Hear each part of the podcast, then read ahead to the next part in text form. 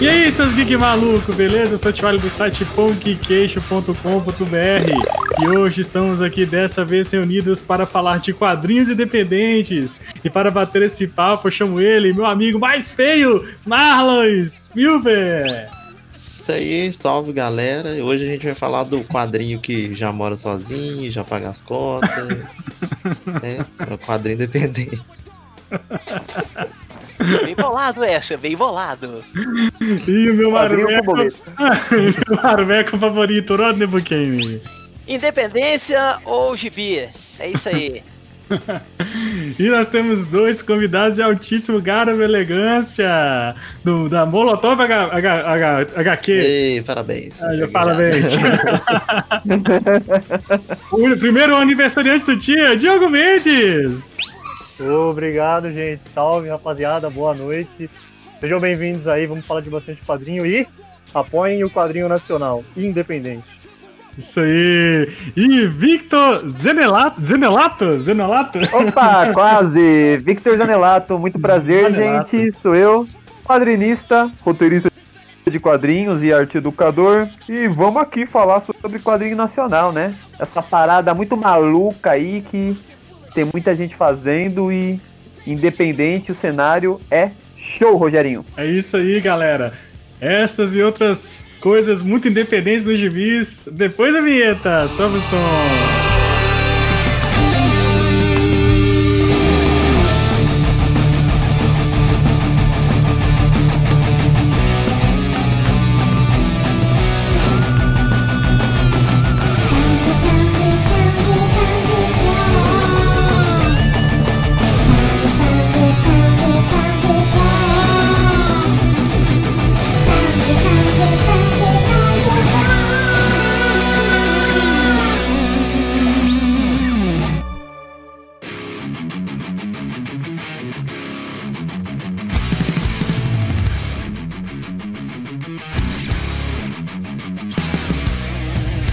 Voltamos à nossa programação normal, Marlon, hoje para falar de quadrinhos independentes no Brasil e no mundo, né? Vamos falar sobre essa arte que, que se a gente é nerd é por conta dos quadrinhos.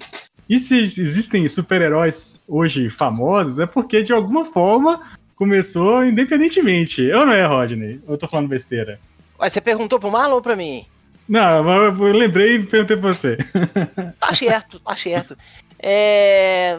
Hoje a gente, a gente vamos falar, não me corrige não, porque eu falo do jeito uhum. que eu uhum. querer, é... sobre a nossa droga, né? Que a gente usa bastante, que é os quadrinhos. Uhum. São os quadrinhos, né? E uma vertente de mercado que é o quadrinho independente, o qual eu também faço parte. Produzo uhum. meu quadrinho independente, para quem não sabe, a Ordem de Licaão aí já tem o terceiro número. Que sa quem sabe Deus lá, Odin ou, ou Zeus, sabe-se lá quando sairá o número 4, que vai encerrar a minissérie, né? E hoje nós temos convidados aí do Estúdio Molotov, é isso? Falei certo ou não, Rogerinho? É Molotov. Molotov muito HQ. Bom, muito, muito bom o nome, né, velho? Mas assim, vamos, vamos deixar que eles se apresentem aí, né? Fala um isso. pouquinho aí, ó. Jogo, fala um pouquinho pra, da, quem são vocês e quem é você, o que, que é o Estúdio Molotov, qual que é o trabalho de vocês. Fala aí, começa o jogo. É, primeiramente, eu sou o Diogo Mendes, né, para quem não me conhece. É, eu sou um dos membros do Molotov HQ, junto com o Victor Zandelato, que está aqui com a gente hoje, aí um dos convidados. Eu sou quadrinista, sou ilustrador, sou arte educador também. É, eu comecei basicamente não faz muito tempo, acho que em 2018, 2019 eu comecei a entrar assim, no mundo dos quadrinhos. A primeira empreitada com quadrinho de fato foi uma, uma web tira, né? Um quadrinho que eu tenho na internet, no Instagram, chama astro.nomia. É, astronomia é uma história que fala sobre gato e astrologia, coisas que. Astrologia é uma coisa que eu não acredito, mas eu estudei muito para fazer esse quadrinho. Mas gato é uma coisa que eu tenho, eu tenho uma conexão muito forte. Assim. Eu tenho dois gatos aqui em casa, eu gosto muito deles e eu entendo que cada gato tem uma personalidade muito louca e diferente.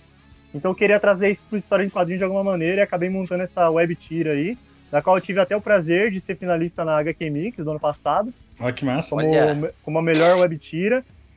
E aí, em 2020, né, eu e o Victor finalmente botamos para para fazer acontecer o, o Estúdio Molotov HQ, que eu vou deixar ele falar mais com mais detalhes como surgiu daqui para frente, mas a gente tinha um projeto já há bastante tempo, a gente se organizou durante muito tempo para estudar quadrinhos, para entender como era esse lance de fazer uma narrativa visual, quais eram os melhores métodos. A gente foi atrás de quem entendia do assunto, né? Uma dessas pessoas foi Scott McCloud, Will Eisner, entre outros. E a partir desses estudos, a gente começou a propor até algumas oficinas e começou a desenvolver os nossos próprios quadrinhos, é, que são aí, no caso, né, a, o começo da história do Molotov HQ. Sendo o primeiro deles, o Assalto ao Útero, que é esse quadrinho aqui que eu tenho na mão, que é um ah, quadrinho... Bacana, bonita, da... bonita capa, velho. A capa é muito top. Muito Olha obrigado. Mesmo. Muito obrigado mesmo. Esse quadrinho aqui é um quadrinho que foi inspirado por uma música, é, essas coisas eu vou deixar para o Vitor explicar com mais detalhes depois. Uhum. Mas ele é um quadrinho simplesmente que conta a história de uma mulher, uma catadora de materiais recicláveis, que ela mora na periferia de São Paulo, basicamente em São Mateus, na né, divisa de São Mateus com Santo André. E ela tá grávida e ela precisa continuar mantendo o seu trabalho, mesmo quase já no, no período final da gestação, porque ela quer manter uma vida para sua filha e tudo mais. Mas aí quando ela tem o filho, algo acontece, é o nome do quadrinho, então não é nenhum spoiler. Eles dão um jeito de tirar a filha dela, alegando que ela não tem condições de criar e aí a gente vê o que uma mãe pode fazer para, enfim, enfrentar essa injustiça que é viver nessa, nessa situação. Então, é, agora a gente tem um outro quadrinho, mas acho que a gente pode falar disso mais pra frente. É isso. Beleza. E aí, Vitor, fala aí quem é você, fala mais aí sobre o. o Beleza. O Bem, eu sou o Victor, né? Já me apresentei, sou roteirista de quadrinhos e arte educador. E a minha trajetória com a criação de quadrinhos, ela surge mais ou menos ali em 2013.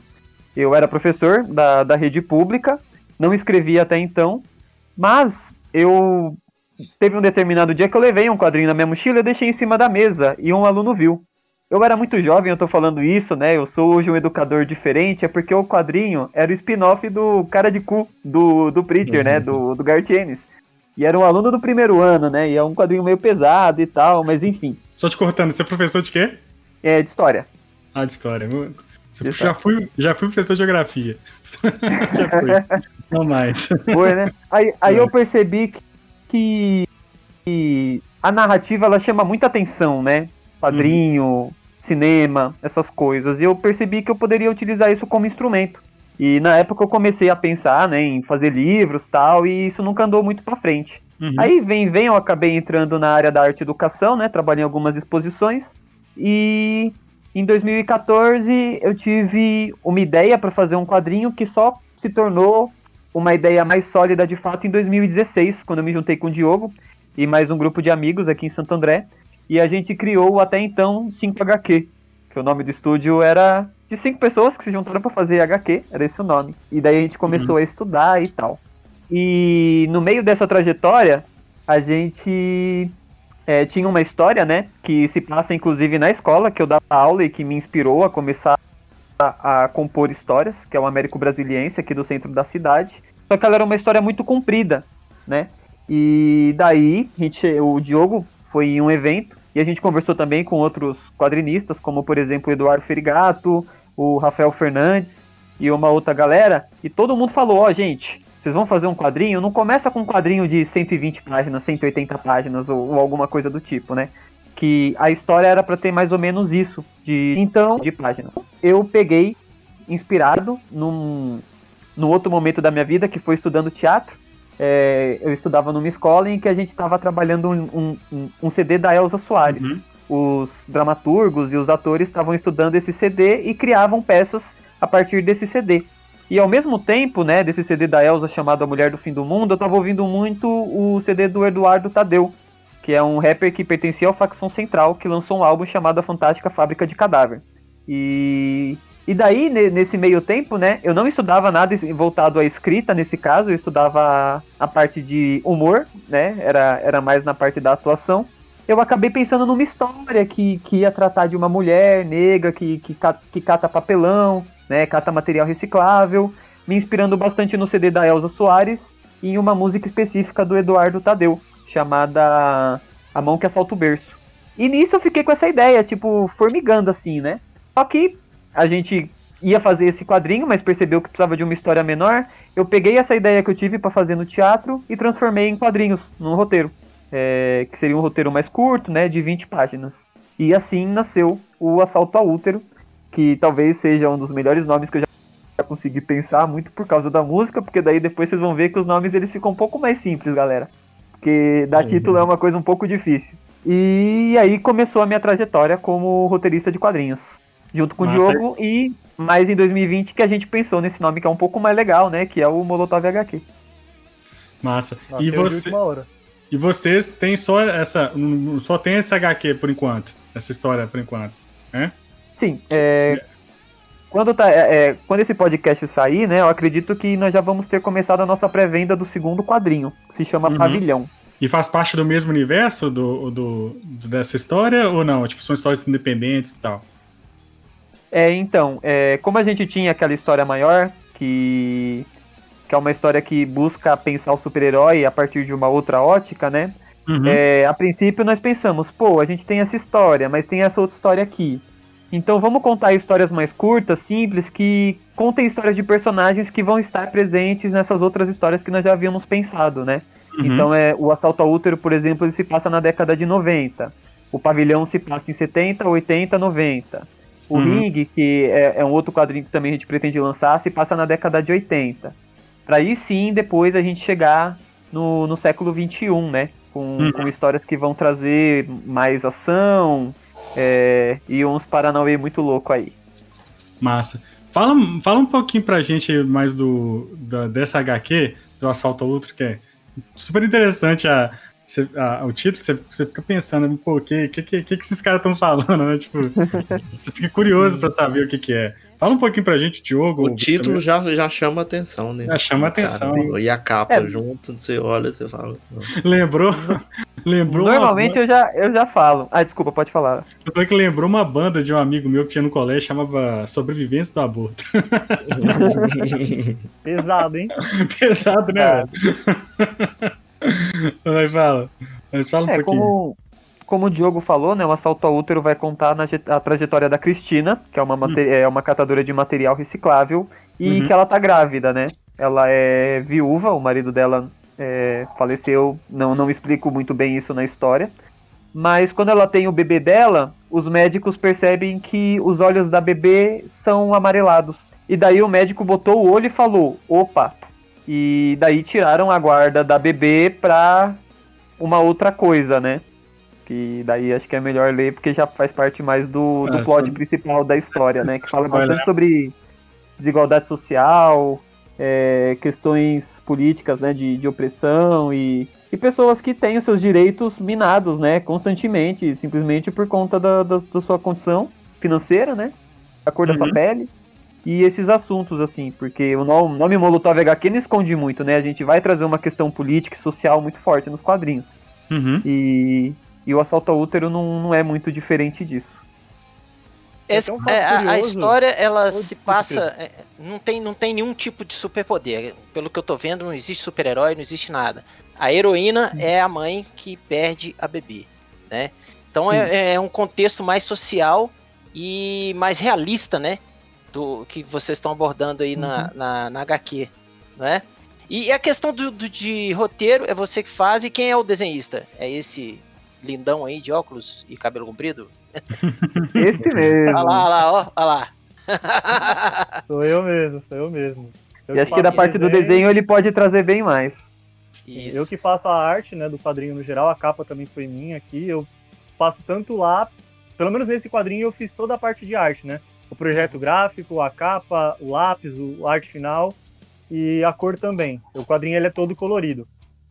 Pô, Mas legal.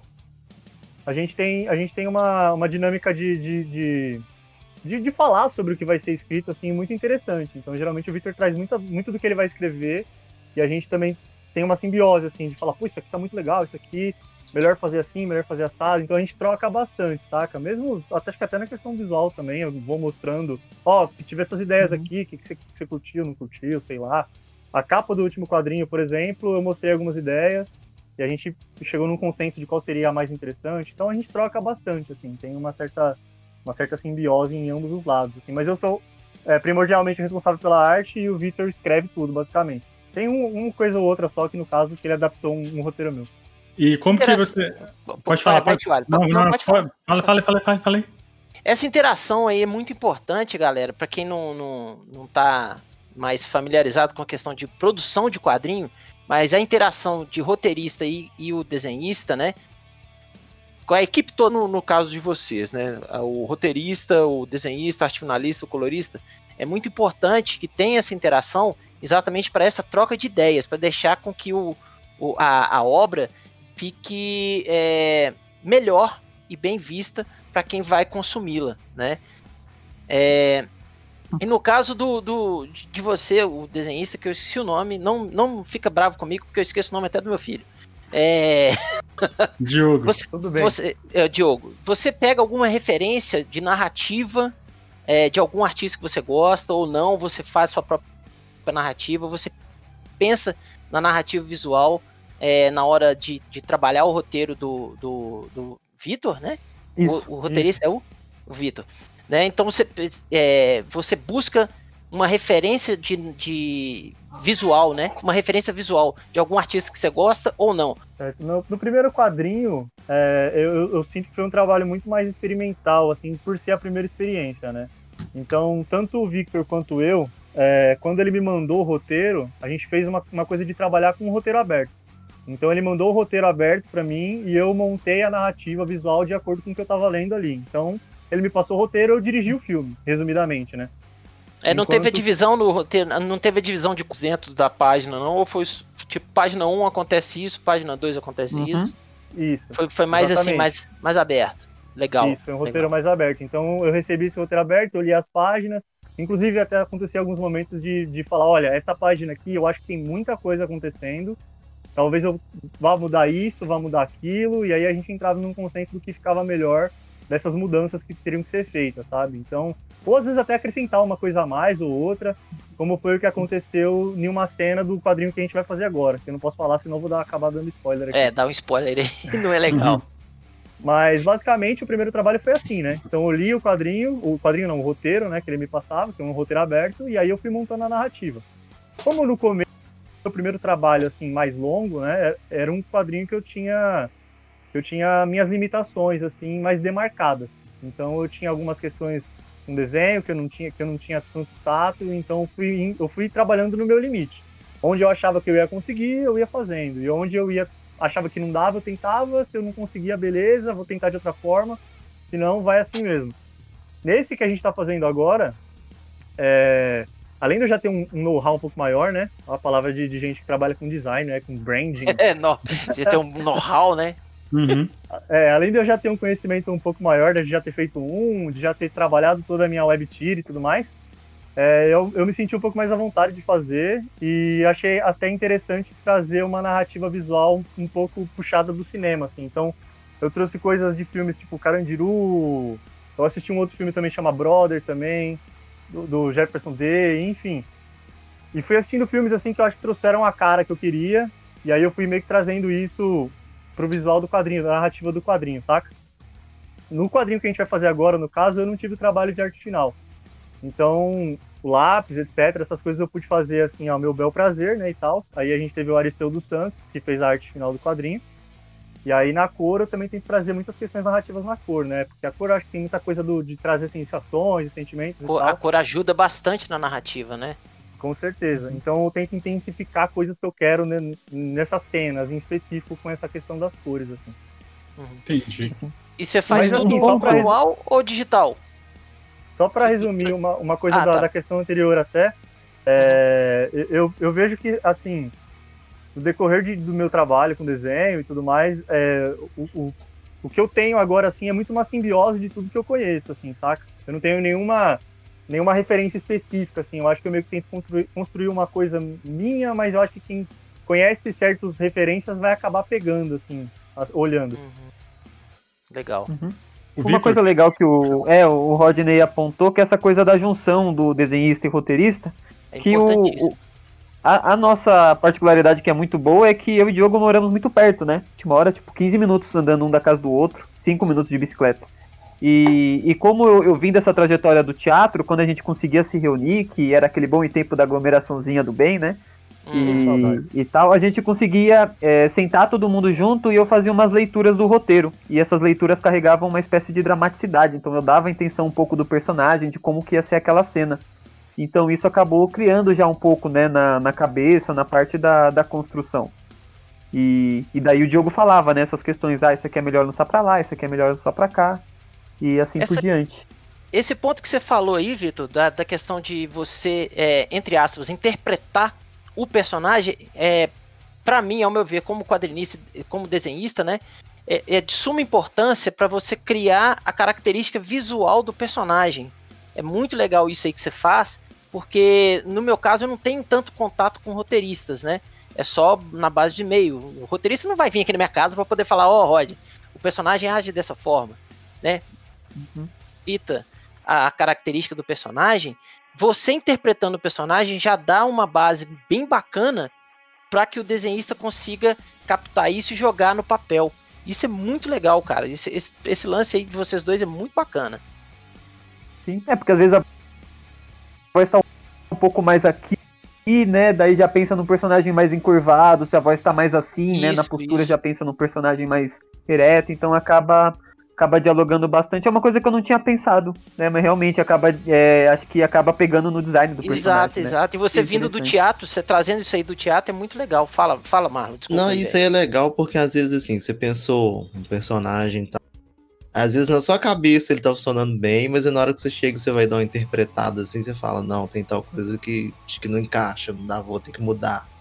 Aí é legal isso no, no processo de criação pra ir mudando, porque nunca é igual, tipo assim, eu tenho um personagem aqui, ele sempre vai passar por transformação até ele chegar no, no resultado final. Então isso eu acho muito, muito da hora pra você ir já moldando mesmo o personagem até a forma final dele. E, e conta pra gente um pouquinho a respeito de, de edição e publicação. Vocês, é, vocês têm uma, não, não tem uma editora, você tem que fazer terceiro. Como é que funciona, né? O também pode falar no Brasil hoje. Como é que é esse cenário de, de dependente? Pô, eu quero fazer um quadrinho, né? Quero criar o meu quadrinho. Como é que eu faço? Eu vou, eu vou editar, eu vou mandar para uma gráfica, eu mesmo vou. Como é que funciona a questão de tiragem dessas, dessas HQs? Aonde que eu vou expor? Como é que vocês lançam? Como, é que é o lançamento dessa HQ? Como é que é a distribuição? Como é que funciona? É, como a gente lançou o Assalto ao Útero no meio de uma pandemia, né, acabou tendo que tudo digital. É, Uhum. Nós não trabalhamos com uma editora de fato, né? Quer dizer, com uma. Editora? Não, qual que é? A... É, editora, a gente não trabalha. Editora, um barra estúdio. gráfica, barra tudo, né, velho? Uhum. E-. Isso. É, nós mesmos que editamos o quadrinho, né? O- a edição do quadrinho ela é feita muito em conjunto. É, tanto na parte da, da narrativa, né? Como na parte de texto tal. Eu faço os textos, o Diogo ele também olha o texto, né? Faz a diagramação, tudo certinho. É, como o quadrinho ele surgiu nesse contexto da pandemia, a gente lançou o Catarse, né? Que é o financiamento coletivo. Que Uhum. foi o que deu a possibilidade do quadrinho nascer de fato, né? Porque a partir do Catarse que nós conseguimos a verba para conseguir fazer a impressão e enviar o quadrinho para as pessoas e tudo Uhum. isso. Então foi tipo tudo muito na, como pode dizer, foi tudo muito na na cara e na coragem assim, sabe? Chegamos, falamos, ó, gente, a gente tem esse quadrinho aqui, já tinha o quadrinho pronto. é, nós chamamos um grupo de coletivos que a gente já conhecia. Cheguei assim, meti o louco, vi, ah, um produtor de conteúdo, ó, a gente tem esse quadrinho tal, quer lançar o Catarse, você não quer receber o quadrinho, lançar uma resenha, fazer uma live entrevistando a gente e tal. E porque a nossa necessidade, a primeiro momento, foi achar o público, né? Porque os conhecimentos para produção do quadrinho nós já tínhamos, né? Que é, que é a parte de, de, de contar a história, criar, e a parte mais gráfica, né? Que o, que o Diogo que, que fez. Então foi esse foi o a parte que mais precisava, né? Nós precisávamos de pessoas que já comprassem o quadrinho pra gente conseguir fazer a impressão, pra gente conseguir fazer os envios e todo esse tipo de coisa. E querendo ou não, quando você sabe que você tem um público, assim, que você vai ter um público, você já dá um gás maior, né? Pra você querer já produzir mais rápido e tudo. Ah, sim, total, porque a gente acaba acabando refém, né, do, do Catarse, etc. Se você não tem um público para apoiar o seu projeto, que de que adianta você colocar o seu projeto lá, saca? Sim. Porque existe o grande risco de você colocar o seu projeto lá e ninguém apoiar o seu projeto, saca? E aí a gente ainda, a gente ainda até optou por fazer o projeto de, de maneira flex, né? Que é, aquele, que é aquilo. Se, se a galera não, se não alcançar a meta, a gente vai lançar de qualquer maneira. E a Uhum. ideia era essa. Mas acabou que a gente conseguiu. A gente teve, acho que 172 apoios, a gente conseguiu 116%, se não me engano. E, pô, foi, foi até mais do que esperado, assim. Uhum. como- é isso, né? Era primeiro quadrinho, ninguém conhecia o nosso trabalho, a gente tinha assim um contato da galera que já conhecia nosso trampo, tinha um pessoal ou outro que conhecia meu trabalho da Webtira, mas é, eram focos diferentes, né? A Webtira é uma coisa muito mais cômica, enquanto esse é um trabalho que tem um contexto muito mais, muito mais crítico social e tal, muito longe do, do- da Webtira.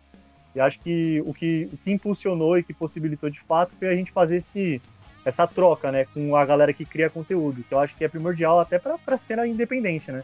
Uhum. Dar, dar conteúdo para essa galera também, né? E, e fortalecer eles também, ao mesmo tempo que eles nos fortalecem. Então, é uma troca. Um, é um ajudando o outro, né? Exatamente, é uma Uhum. mão lavar a outra, né? Tipo, Sim. eles são criadores de conteúdo e, querendo ou não, eu acho que pra gente aqui do Brasil é muito mais interessante que um quadrinho nacional seja bem fora, saca? Uhum. Acho que melhor, muito, mais, muito melhor movimentar a cena nacional do que tá movimentando uma cena que já tá consolidada. Sim, sim.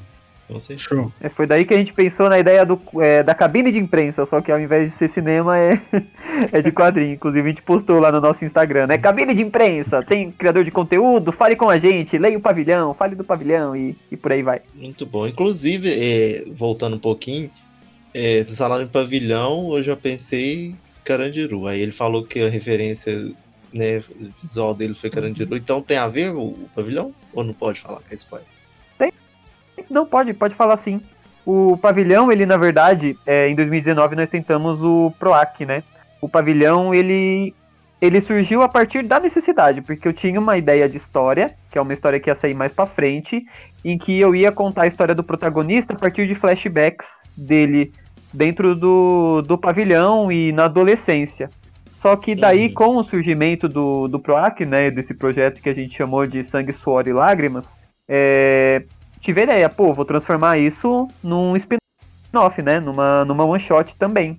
E daí, ao invés de fazer flashbacks de, do século XXI, né? Que é de 2015 pra década de 70, 80, 90, eu só contei essa história que se passa no passado mesmo, né? Que é a história do Everson, que ele tá preso no Carandiru em 1996. Ele é muito solitário, né? É uma das primeiras cenas do quadrinho, é, que inclusive tá no Catarse já, vocês podem ver esse comecinho do quadrinho lá na, na prévia. Mas uma das cenas do quadrinho é ele sozinho, né? Todo mundo recebendo visita, ele sentado sozinho lá com uma cara emburrada. E depois ele começa a apanhar de uns caras e você, tipo, pô, o que que tá acontecendo, né? E você vai entender um pouco da trajetória dele, partindo da infância dele na década de 70 e na adolescência na década de 80. Entendendo um pouco como é que ele foi parar ali, né? Suas questões da família, suas questões de amizade, né? O que, que ele achava sobre a sociedade e por aí vai.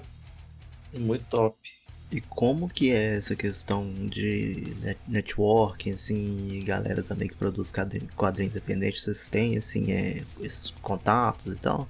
Porra, velho, tem tipo muita gente. Você vai em evento de quadrinho, você conhece várias pessoas com quadrinhos incríveis, Juliano, Souza. É, puta, eu sentei do lado de tanta gente que eu não vou saber nem falar. Yuri Fujimoto, conheci muita gente bacana fazendo vários trabalhos incríveis, saca? E aí a gente acaba tendo muito o- um contato da cena independente mais em evento, assim. Acho que a gente Uhum. acaba tendo que, que conhecer, né, se apresentar enquanto artista nesses eventos. E às vezes até assim, a- às vezes até a gente acaba meio que, que ganhando o público de uma galera que já tá ali já há bastante tempo, né? Tipo o Zapata, já que tem um trabalho foda pra caralho. Uhum. Puta, cara, é, tem muita gente assim que eu gosto, que vou até acabar deixando passar alguns aqui, não quero ficar falando muito nome, senão depois a galera vai puxar minha orelha. É, mas é, eu acho que assim, tem, tem um trabalho que tá acontecendo agora de, de pessoas que estão investindo em quadrinhos, tipo a Guará, faz um trabalho legal. E tem bastante gente também que tá independente aí, que tá no corre, saca? Mas eu acho que a cena de quadrinho é muito difícil, a cena de quadrinho independente, né? É muito difícil porque a cena de quadrinho internacional que chega aqui no Brasil, muita gente que consome não é tanta gente nova assim, não. É muito mais gente Sim. barbada e velha, assim, igual a gente, saca?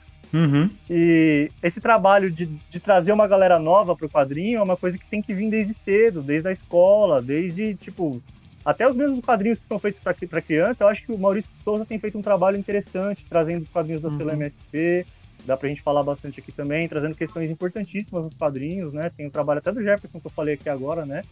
Do. do... Esqueci o nome do último, mas ele já tá fazendo o segundo, né? O Pele, e depois ele fez um outro agora que eu não lembro o nome. E... Mas enfim. Cara, é. dá bastante assuntos. Acho que dá pra gente falar bastante aí. Quero até ouvir bastante de vocês para depois trazer mais algumas contribuições. Mas eu acho que é uma coisa que dá para vir da escola, assim, pra gente formar um público mais interessante, um público mais leitor de quadrinhos. E em cima disso que você falou, como é vocês também são especialistas em usar o quadrinho para educação, né? Tipo, como é que funciona? Eu acho que eu, eu vejo o Vitor, né? Como é que, como é que, qual que são, a, qual é, qual é, como que é essa metodologia? Como que vocês usam as histórias para para através da educação? Como que vocês usam HQ para educação? Fala pra gente. É, com eu pratico bastante oficina, né? Sou uhum. voluntário da rede de bibliotecas de Santo André, junto com o Diogo, que também já aplicou algumas juntos. E para criança, assim, como a Turma da Mônica é muito, muito forte, eu gosto de, de misturar Turma da Mônica com quadrinhos, né? Turma da Mônica é quadrinhos, mas eu digo no, no sentido deles usarem os personagens da Turma da Mônica para criar suas histórias. É, uma das coisas que eu faço é utilizar o princípio da reco do recorte, né? Da colagem. Então, de pegar esses personagens, tipo, ah, por exemplo, você vê a turma, uh, você vê a Mônica, ela tá mais brava. Você vê o Cascão, ele tá com frio, né? Que tipo de história? A partir desses personagens que já foram desenhados, já foram criados, já foram pensados, que tipo de história que a gente pode criar? Então, usando muito dessa questão da imaginação, do conhecimento que ele já tem, né? Porque, por exemplo, eu falei cascão frio, já pode. As pessoas já, é, já fazem conexões, né? Cascão, sujeira, medo da água, do banho. Mônica brava, Cebolinha fez alguma coisa. Então são personagens que já são criados, já são conhecidos, né, do público geral e que eles vão criando a partir da sua própria maneira. Uhum. E eu acho isso interessante porque é, a criança ela é ela é muito criativa, né? E ela gosta de, de expor as suas ideias e, e, e de expor a sua imaginação.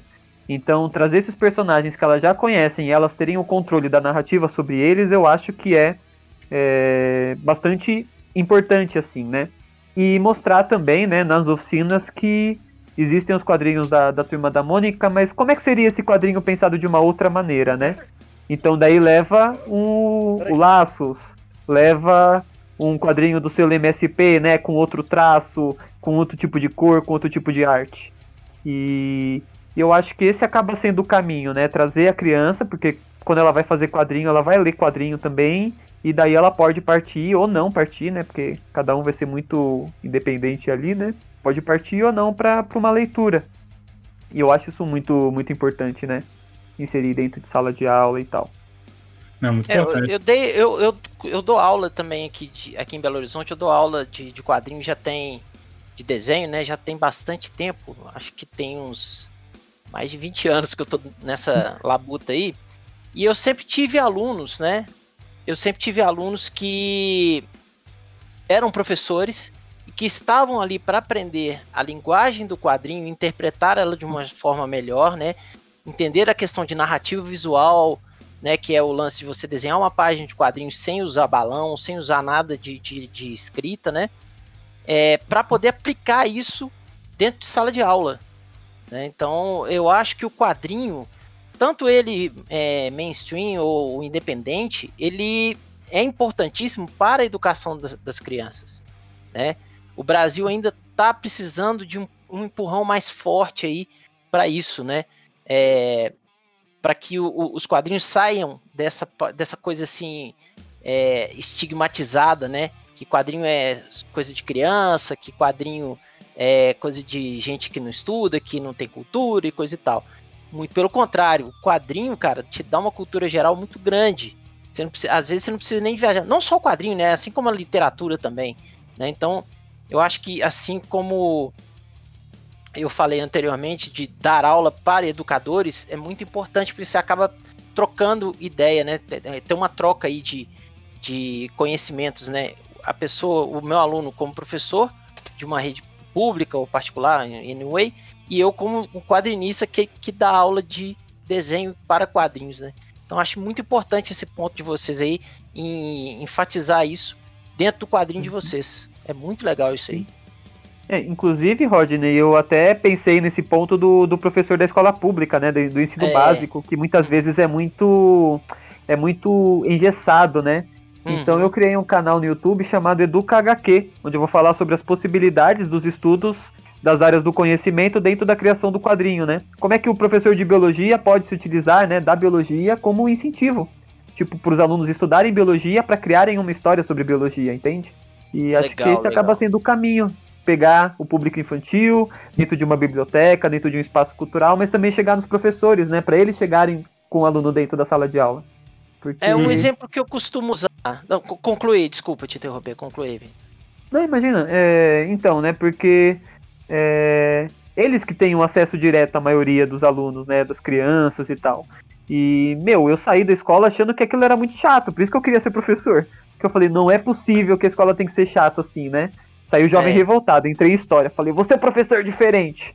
Aí quando É eu cheguei na coisa muito- escola, Muito É. quadrada, né? Muito quadrada, não sai daquele cubinho ali, né? Muito daquele quadradinho. Não consegue expandir, daquele né? quadradinho. E eu sinto que os professores têm dificuldade de, de se expandir disso, né? Então eu Uhum. tento colaborar um pouco com a minha experiência, que eu trabalhei também em exposições de arte, né? Junto com o Diogo, inclusive, em que o tipo de educação acaba sendo diferente, né? Não tá dentro de uma sala, as pessoas estão andando, né? A gente senta em círculo, conversa, olha para uma obra, troca ideia. Então acaba sendo essa coisa mais livre, né? E eu acho que a educação precisa disso. O quadrinho precisa disso também. É. Eu, eu nunca, eu nunca esqueço do, do quadrinho que, que eu fiz na- no colégio, na oitava série, cara. É, tipo, assim, é tão marcante, né? Esse tipo de, de atividade que você lembra. Eu lembro até de, de frames lá, de, de páginas que a gente teve que desenhar, criar história pra fazer, cara. Isso é muito importante, cara, na, na formação e educação da criança, né? Você leva pra é bom vida inteira. também levar o quadrinho pro para uma forma né, de usar ele como educação é bom também porque tira essa vulgarização né, do quadrinho. Tem gente É. que coloca o quadrinho como arte, saca? E é, não deixa de ser, saca? É, e, e isso É a já nona luta arte, que né, velho? Tem. Exatamente, já é uma luta que a gente tem ser reconhecido enquanto artista, saca? Quem desenha quadrinho não é artista. A gente tá fazendo o mesmo trabalho que uma pessoa que faz cinema, só que a gente tá desenhando, a gente não tá filmando nada. Então já, já tem até essa coisa, né, de, de- da vulgarização. Não é só eles acharem que é uma coisa de criança, mas é também eles acharem que, tipo, não é nada demais, saca? Uhum. Show. Mas quadrinho tem um potencial, gente, no Brasil. Se você for parar pra ver, é, falando em questão de números, né? A editora que mais vende quadrinho no Brasil não é a Marvel nem a DC, é a Maurício de Souza. Então, Uhum. é, saca? É, a gente pode, cara, chegar lá. Acho que dá pra gente fomentar um mercado de quadrinho brasileiro aí, mas isso não dá pra ser feito sozinho. Nem que seja, sei lá, o, o Estado já tem um certo incentivo com o PROAC, etc. Mas talvez tem, tem, tem que fazer isso de alguma outra forma também, saca? Uma coisa que eu ia falar é com relação ao quadrinho autoral independente que eu acho muito top é porque justamente porque sai fora né desse meio assim padrãozão de herói e você consegue achar quadrinho autoral sobre qualquer assunto, cara. Então você, ah, eu você gosto de quiser. terror, então você vai lá, você procura, tem. Eu gosto de folclore brasileiro, tem quadrinho autoral disso. Então tem a possibilidade é enorme. Então é tem tem para tudo quanto é gosto. Você, Catarse mesmo, por exemplo, você, você abre lá, você, hoje eu quero olhar um projeto sobre tal coisa. Você vai lá e olha, vai ter. Então é é igual vocês, falaram é, com relação ao público. É, que vocês começaram né, a fazer collab com, com produtor de conteúdo. E é é legal porque automaticamente, através disso, o, o seu projeto chega numa pessoa que é interessada sobre a temática que você está querendo falar. E é muito legal quando chega nesse nível da pessoa, tipo assim, chegar de forma natural ao seu trabalho, sabe? Pesquisa mesmo, ou então para um. Sabe, escutou algum amigo comentando e, e já vai atrás. Eu acho muito top. Cara, é muito louco porque eu, eu, eu falo do cinema bastante porque eu vejo que não é muito diferente, né? Quem não gosta de assistir um filme? Ou uma Uhum. série, sei lá, qualquer coisa assim. Só que você vê que geralmente a pessoa tem certas preferências, né? Então, tipo, quando a galera vai, vai, vai falar sobre quadrinho brasileiro, eles vão pensar, pelo menos no Brasil, né? A galera que não, não conhece a, a, a cena dentro vai pensar em Turma da Mônica, Marvel, DC. Acabou Sim. tá ligado? Então, tipo, sei lá, às vezes é um cara que gosta muito de carro. Aí ele vai e conhece o trampo do Ferigato Opala, que é um puta de um quadrinho da hora. Mano, o cara dá uma folhada naquilo e fala, puta, que legal, vou querer ler isso aqui, mano. Saca? E aí, tipo, você já comprou um cara ali que nem tá. O cara nem, nem leu um quadrinho na vida, ele viu aquilo, achou da hora e falou, porra, vou ler. Ou sei lá, é um quadrinho sobre luta clandestina, que é uma coisa que tem mais ou menos a interação com uma história que a gente vai contar mais pra frente. Então, de repente, o cara, sei lá, o cara curte Rambo, velho. O cara assistiu. O Rambo não, ó. o cara assistiu o rock, o cara curte rock balboa, ele vai ver o bagulho e fala, puta, que legal, adoro essa temática, quero ler a respeito.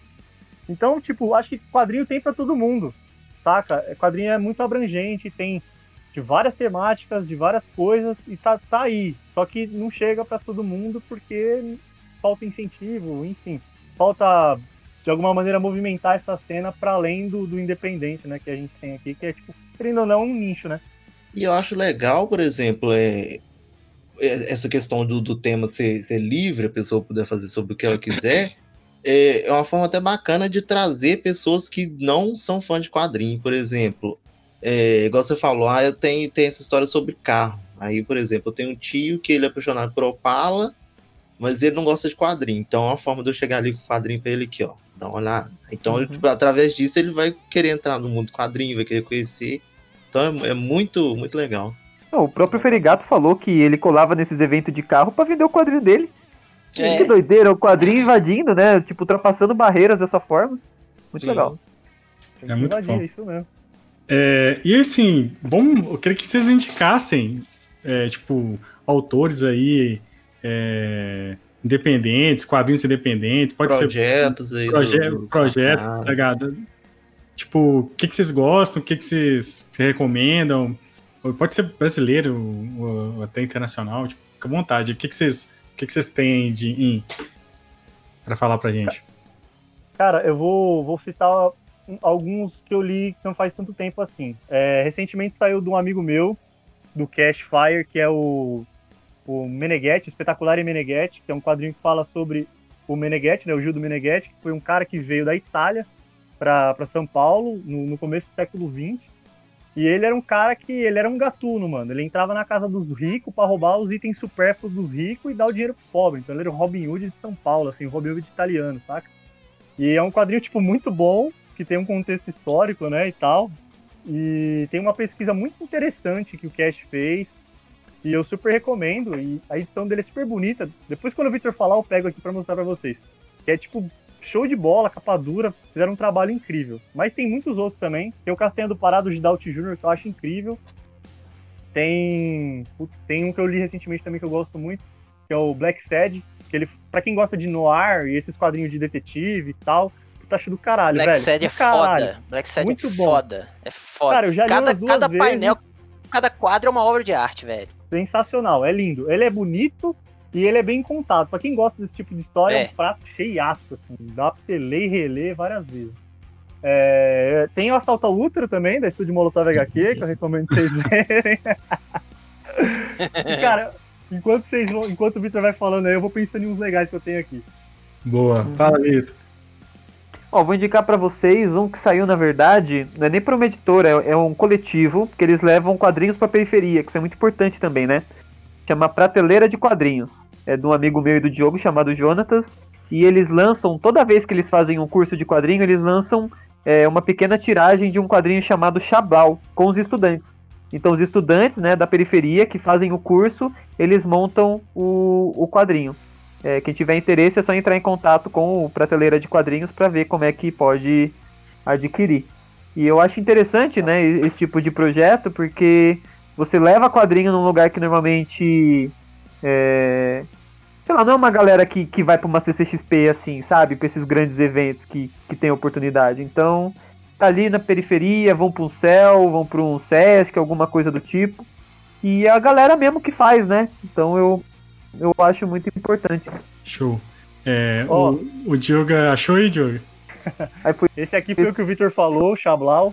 São todos alunos? São todos Sim, alunos do projeto que fazem? Sim, sim, tem história para todo gosto também. Esse aqui, ó, eu super recomendo também do Hugo Canuto, chama Conto dos Orixás. Ele fez um trabalho incrível. Esse quadrinho é também. incrível, é, isso mesmo. Esse é muito bom. É top demais. É muito bom. Pra ah, esse já ouvi falar também, muito Cara, bom. tem é, o traço do, do, do, Hugo tem uma pegada muito Jack Kirby, da Marvel dos anos 70, é. 70, lindaço demais. Muito Super bacana. recomendo. Os, os, trampos de cenário do quadrinho é, tipo, coisa lindíssima, cara. É. Esse quadrinho é lindo, cara. Esse aqui também tem que eu gosto, uma galera muito foda, que é o Doug Lira, o Rafa Lousada e o Rainer Marinho, que é o Doppler. Tem até um quadrinho do Doug Lira aqui, que é um quadrinho todo mudo, que eu acho, tipo, muito bom, velho. E eu adoro o trampo dele também. Todos esses que o, o Diogo falou aí, tem, eles têm Instagram, galera. Quem mais que tá aí é o. O Rafa Lousada O Rafa Lousada. e o Rainer um. Marinho. Todos eles estão com o Instagram, galera. Pode procurar que o trampo deles é foda. Esse quadrinho também é muito legal. Pode correr atrás. Sim, o trampo deles é incrível. Pra quem curte também um É. quadrinho sobre questões periféricas e tudo mais, mais uma pegada do que a gente trampa, tem essa coletânea aqui na Quebrada da Draco, quadrinhos de drip hop, de hip hop, né? São, mano, são só histórias muito boas, tem um monte de gente aqui foda, tem o Alessio, tem a Larissa Palmieri, tem uma galera incrível aqui, super recomendo. Esse aqui foi o que eu falei, Espetacular e Meneghetti. Cara, é um trabalho assim que, tipo, capa dura, tem todo um... Pô, lindão, hein? Lindo Pegou a demais, referência cara. da capa, né, Johnny? Lindo Oi? demais, cara. Pegou a referência da capa, né? Cheguei. Cara, tem, tem- é, essa coisa da capa, é, ele, ele invadia as casas pelo telhado, né? Então, tipo, colocaram essa, essa parada dele pulando. E tem até uma coisa do canto que eu acho que eu não vou conseguir mostrar. Mas acho que não vai dar pra ver. Acho que dá, ó. No cantinho, ó. Ah, foda, cara, quando eu era criança eu ficava fazendo Ó, isso. no- Cara, Eu essa ficava fazendo edição, isso no, no caderno, mano. doido, essa cara. edição é lindíssima.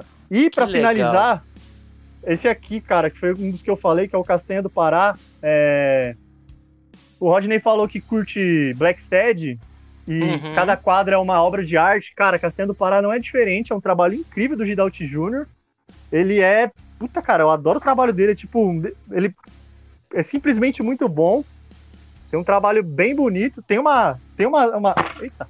Tem uma Caiu. splash page. Caiu, peraí, tô aqui. Tem uma splash page que ele desenhou o Maracanã, eu acho. Achei.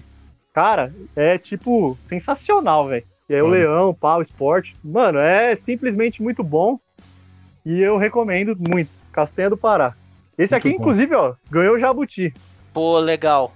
Ele é monstraço. Monstraço. Poderia falar sobre vários quadrinhos que eu tenho aqui, mas esses aqui acho que são os que me chamam muita atenção mesmo. Show. E, e assim, qual que. A gente já tá caminhando pro final. Qual que é o futuro aí de vocês? O que, que vocês esperam pro futuro aí da, da HQ, das histórias de vocês aí? Sei lá, virar um roteiro de filme? qual, que é, o- qual, que é o, qual que é o futuro? O que, que vocês esperam do futuro? Publicar mais HQs? O que, que vocês esperam aí? É, a ideia agora, né, se a gente chegar a 150% da, da meta do próximo quadrinho, né, que é o pavilhão, e a gente já começar a publicar o ringue ainda esse ano, né? O ringue é uma história que vai. é, o pavilhão a gente não chegou a falar disso, mas o Everson cresceu em São Bernardo. Uhum. Então a gente tem o Assalto ao Útero, que se passa na divisa de Santo André com São, é, com São, Santo, é, Santo André São Paulo. O pavilhão que se passa em São Bernardo. E o ringue que vai se passar no Piauí com pessoas vindo para São Paulo, né? Uhum. Tem esse, tem mais alguns outros títulos até, inclusive que, que a gente já tá até falando um pouco, né? Que é o Armada Vermelha, que se passa no presente. O Eu Sou Raí, que é uma história de super-herói também, que, que vai se passar na escola, lá que eu falei, o Américo Brasiliense. E ele vai pensar um pouco, porque ele gosta muito de super-herói, e ele vai ficar refletindo, né, o que, que é super-herói para ele, se ele faz. é, real- ele considera certo e tal. Não, show, show de bola. É, e, Diogo, o que, que você quer falar também? Um pouco aí do futuro? Ah, cara, tamo, tamo nessa, né? Eu acho que é, tem outra coisa também, outra questão sobre fazer quadrinho independente que a gente acabou não falando, é que fazer quadrinho independente dá um certo trabalho, né, cara? É, Uhum. Aí a gente tem que conciliar tudo isso ainda com outros trabalhos, porque sabe como é, né, cara? Quadrinho independente ele é uma coisa que ele, dá, ele não dá dinheiro e quando ele dá, ele dá a longo prazo. Uhum. Longuíssimo prazo. Longuíssimo Exatamente. prazo. Você vai recolhendo, É, aquele, aquele suor ele vem vindo, assim, de uma maneira que você já nem lembrava que você tinha suado, entendeu? Uhum. É. Então, tipo. na hora que ele pinga, aí você fala, ó, é esse. Então, tipo, você acaba tendo que conciliar alguns outros trabalhos com o seu próprio projeto e aí o projeto acaba indo devagar. Então, eu tô, eu tenho como meta, né, ainda esse ano, se tudo der certo, fazer o, o ringue, que é o próximo quadrinho que a gente vai fazer depois do pavilhão. O pavilhão já tá pronto, né? O pavilhão ele entra no Catarse no dia 10. Vai começar a pré-venda dele no Catarse. O pavilhão ele foi contemplado pela Lei Aldir Blanc, que é uma lei de incentivo à cultura aqui em Santo André. Então, felizmente, né, por, pela questão da lei, a gente teve já um incentivo financeiro para poder fazer esse trabalho. E aí o suor ele já deu uma parecida aí, não foi tão, tão complicado quanto o outro. Mas além do Ring, eu tenho um projeto também com um amigo meu, que é o Jorge de Barros, também, que é outro quadrinista independente, roteirista. Vocês, vocês conhecem aqui, mas já participou de diversas coletâneas aí, trabalhando com Alex Genaro, com o Alex Mir, enfim. É, que é uma história infantil que eu vou desenhar com ele. Na verdade, eu já estou desenhando também. Ela já está no meio do caminho, quase pronta. Que é uma história sobre uma princesa que não gostava do nome dela. E aí ela resolveu lutar por outro nome. Então, uma, uma coisa que conta sobre questionamentos, sobre a questão da, da, da, da, da mulher, enfim. Da princesa, no caso, né? Mas é uma história infantil, bem bacana, assim, que eu estou desenhando para ele já faz um tempo, já está fazendo muitas coisas ao mesmo tempo, mas basicamente os meus projetos esse ano são esses. E se der tudo certo, eu espero voltar a desenhar o Astronomia, porque tá parado já faz um tempo aí. Eu tô com algumas ideias congeladas. E que vocês venham pro próximo FIC. Cara, presencial, tomara que, que acabe essa pandemia logo aí pra vocês virem pra cá. Eu não aguento mais ter que esperar. E, cara, é muito louco porque assim, eu já colei em alguns eventos de, de quadrinhos um pouco logo que eu comecei assim de fato a, a apresentar meu trabalho e tal eu tava na Butantan Gibicon né tem uhum. até o pôster aqui atrás. É, tava também na, no começo do ano no Fuso Energy e tudo mais participo da, da fanzinada aqui em Santo André que é um evento organizado pela Tina Kurtz. Quem gosta de fanzine a Tina Kurtz é um, um nome incrível nesse rolê do fanzine e aqui em Santo André junto com outras pessoas também. Então já colava assim mais ou menos no circuito mas assim que eu comecei a firmar o rolê de quadrinho, fudeu tudo. Aí estoura a pandemia.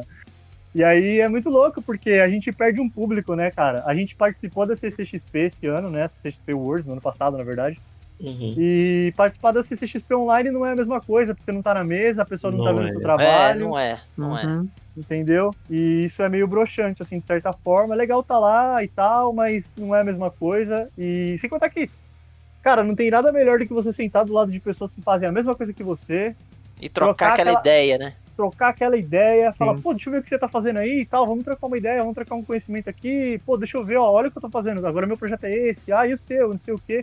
Trocar é material isso, também, né, velho? Pegar Exatamente. O, o, trampo do cara e você dar o seu trampo pra ele. Isso é muito Exato. bom, cara. Eu noto Exato. sentindo falta demais disso, cara. O evento demais. é maravilhoso. Eu, Nossa, eu vou, esse evento é bom pra caralho. Eu vou no FIC na, e na CCXP, na parte quadrinho, eu fico igual o Pink no lixo aí. Eu ando, quando eu passo mesa por mesa, eu não, eu não termino. Cara, não, cara, que... eu tô sentindo falta. Eu fui uma CCXP só na minha vida. Eu nunca uhum. fui na FIC, né? Mas eu pretendo ir pra estar tá lá com uma mesa, pelo menos. Mas eu fui numa CCXP só na minha vida. Eu andei no começo da CCXP. Na hora que eu entrei no beco dos artistas, ninguém Você me tirou de lá, velho. Ninguém me tirou de lá, não consegui sair de lá. Eu rodava, tá rodava, rodava o CCXP, na hora que eu olhava, eu tava lá de novo. Eu gastei tudo lá, velho. Gastei tudo que eu tinha lá, tá ligado? Só não gastei crédito porque eu não tinha crédito pra gastar, mas tudo que tava no meu bolso foi embora naquele rolê. E dá vontade de é, A gente larga tudo. um rim lá, velho, toda vez. É um rim, é meio é pulmão, bom. um coração, metade de um fêmur.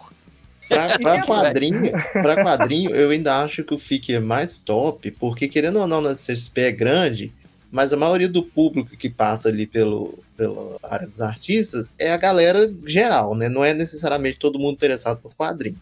É muito curioso uhum. e tal. No FIC, não. No FIC, a galera que vai é a galera que quer quadrinho. Agora, né? É, é, é FIC, outra vibe. É, o FIC é ele tem uma vibe também. legal porque é, é, é mais a cena independente ali no FIC, né, velho? Uhum. Não tem tanta. Você não vê tanto artista internacional igual você vê na CCXP. É claro que tem alguns artistas internacionais que vêm, mas eles também têm esse perfil de quadrinho independente, você entendeu? Então, é, é eu acho, eu, eu, costumo falar com a galera que o, o, a CCXP é o Masterchef. E o FIC é o boteco ali do tio João da esquina, tá ligado? Você vai lá comer um pão com, com mortadela, saca? Então eu acho que é mais legal que você encontra a galera, troca ideia, depois sai, vai pro boteco e, e bate papo, né? Não, é, não é não, aquela e, coisa e... grandiosa. Não que a CCXP não tenha sua importância, é muito importante também. Sim, eu tenho falado com o Denis Mello e o Daniel Zapata e eles falam que o mais legal, é, inclusive, é o pós-FIC, né? O eventão. Sim, sim. O é, o pós-FIC. O ambiente é o bêbado, é muito é o fique bêbado. É. Exatamente, exatamente. Isso que é o da hora também, né? A festa que vem depois. Pô, galera, muito bom.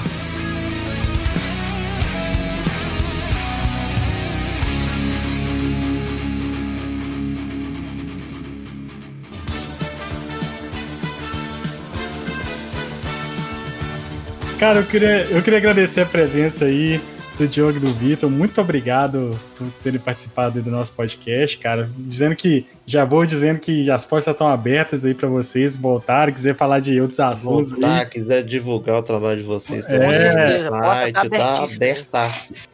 Vai estar tá aí na, vai estar tá na descrição aqui do, da, do nosso site aí o cartaz de vocês aí, com as redes sociais também pra galera seguir. Cara, e é isso, cara. Se quiser falar alguma coisa aí pra encerrar, cara, fica à vontade. Pode é, falar. Se o pessoal quiser encontrar aí o trabalho de vocês pra, pra, pra, comprar e tudo, pode deixar aí os canais tudo certinho. Pode falar, pode falar. Uhum. Certo. Bem, quem começar, tiver interesse aí de, de começar aí e, e conhecer, ó, começar a conhecer o nosso trabalho, é, vocês podem seguir a gente no Instagram, é o arroba molotovhq, tudo junto. Uhum. É, lá vocês vão ver um pouquinho do assalto ao útero, né? Nós vendemos o, o quadrinho através de DM mesmo, aí só chegar lá, mandar uma mensagem e falar, ó, oh, tenho interesse. Aí, uhum. opa! Aí a gente passa os dados tudo certinho. É, 21 reais, tá? Com frete incluso, chega na casa de vocês, no conforto do lar, quentinho, tudo bonitinho. Uh, eu também, né, vou, vou dar o meu jabá aqui, como eu já falei. Eu tenho um canal no YouTube, que se chama Educa HQ, que se vocês conhecem algum professor que, que quer ampliar aí um pouco os horizontes de como se utilizar dentro da sala de aula, vocês podem passar esse canal, porque aí eu vou fazer um vídeo para falar de biologia, de história, geografia, sociologia, todas as áreas do conhecimento, para a gente levar quadrinho aí mesmo para a escola. E se vocês gostam de podcast, é... vou, vou falar disso também, porque né, quando sair esse podcast vou tentar lançar aí. Dá uma olhadinha também, porque a gente tem um podcast, eu e o Diogo, chamado Cine Pop HD, em que a gente analisa cinemas da cultura pop. É, cinema da cultura pop é ótimo. Filmes blockbuster e, e busca olhar assim, olhar tipo, o que, que tem por trás desse filme, né? Por exemplo, Homem de Ferro, Afeganistão. Por que, que a guerra do Afeganistão existe, né? A gente começa a pensar um pouco no filme e a fazer uma desconstrução bem bacana. E aí, muito obrigado. Já, já vou me despedir. Muito obrigado aí vocês que, que acompanharam o podcast. E um brinde à classe trabalhadora aí que na pandemia está sendo um arraso, fazendo vacina doidado e cuidando das pessoas. E muito orgulho de vocês. Um brinde, venceremos. Valeu. Valeu, Jogão. Primeiramente, muito obrigado pelo espaço. Foi um prazer estar aqui com vocês. Prazer conhecer todos vocês. O Rodney eu já ouvi falar, mas nunca tinha visto, nunca tinha conversado com ele aqui pessoalmente. Agora ah, né, pode falar. Nunca tinha visto, agora não vai querer ver nunca mais. Vai querer, exatamente, vai querer ver nunca mais, né, velho? Já descobri que você é Marveco, então a gente tem coisas em comum. Ah, Hoje foi meu, Hoje foi meu aniversário. Com certeza. Hoje foi meu aniversário, recebi um presentão da Marvel aí. Pois é, parabéns, tem que cara, parabéns pro Diogo aí, ó. Feliz aniversário, cara. Tudo de bom, Muitíssimo muita obrigado. saúde, muito trampo Marvel... aí, velho. Com certeza, muito obrigado, gente. A Marvel lançou um vídeo aí maravilhoso aí pra me presentear.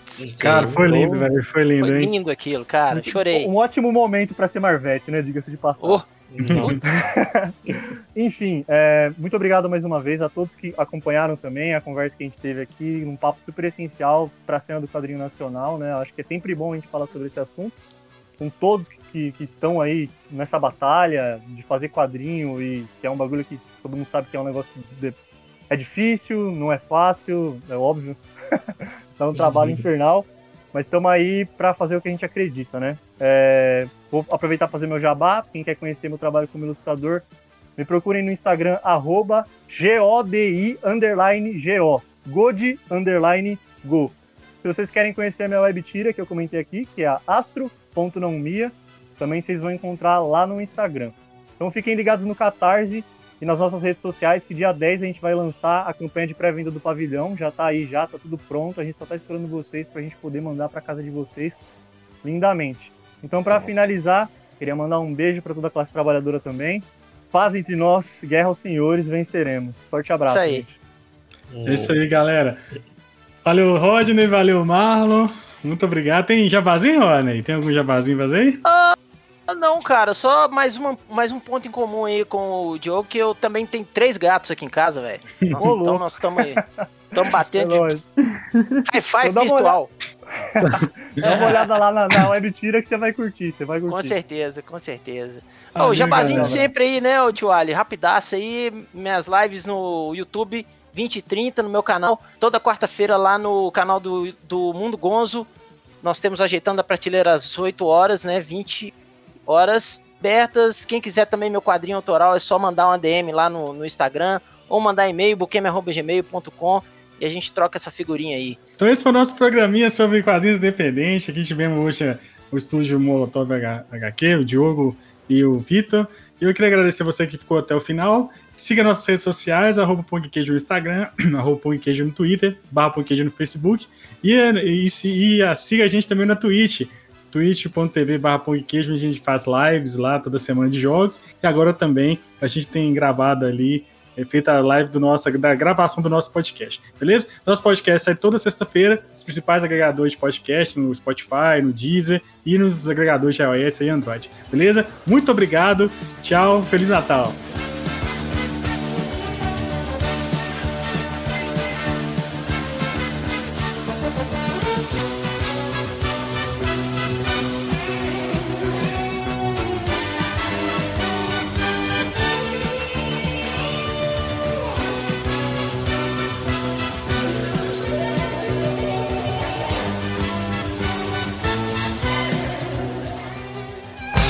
Este podcast foi editado por Permanent Waves Edições.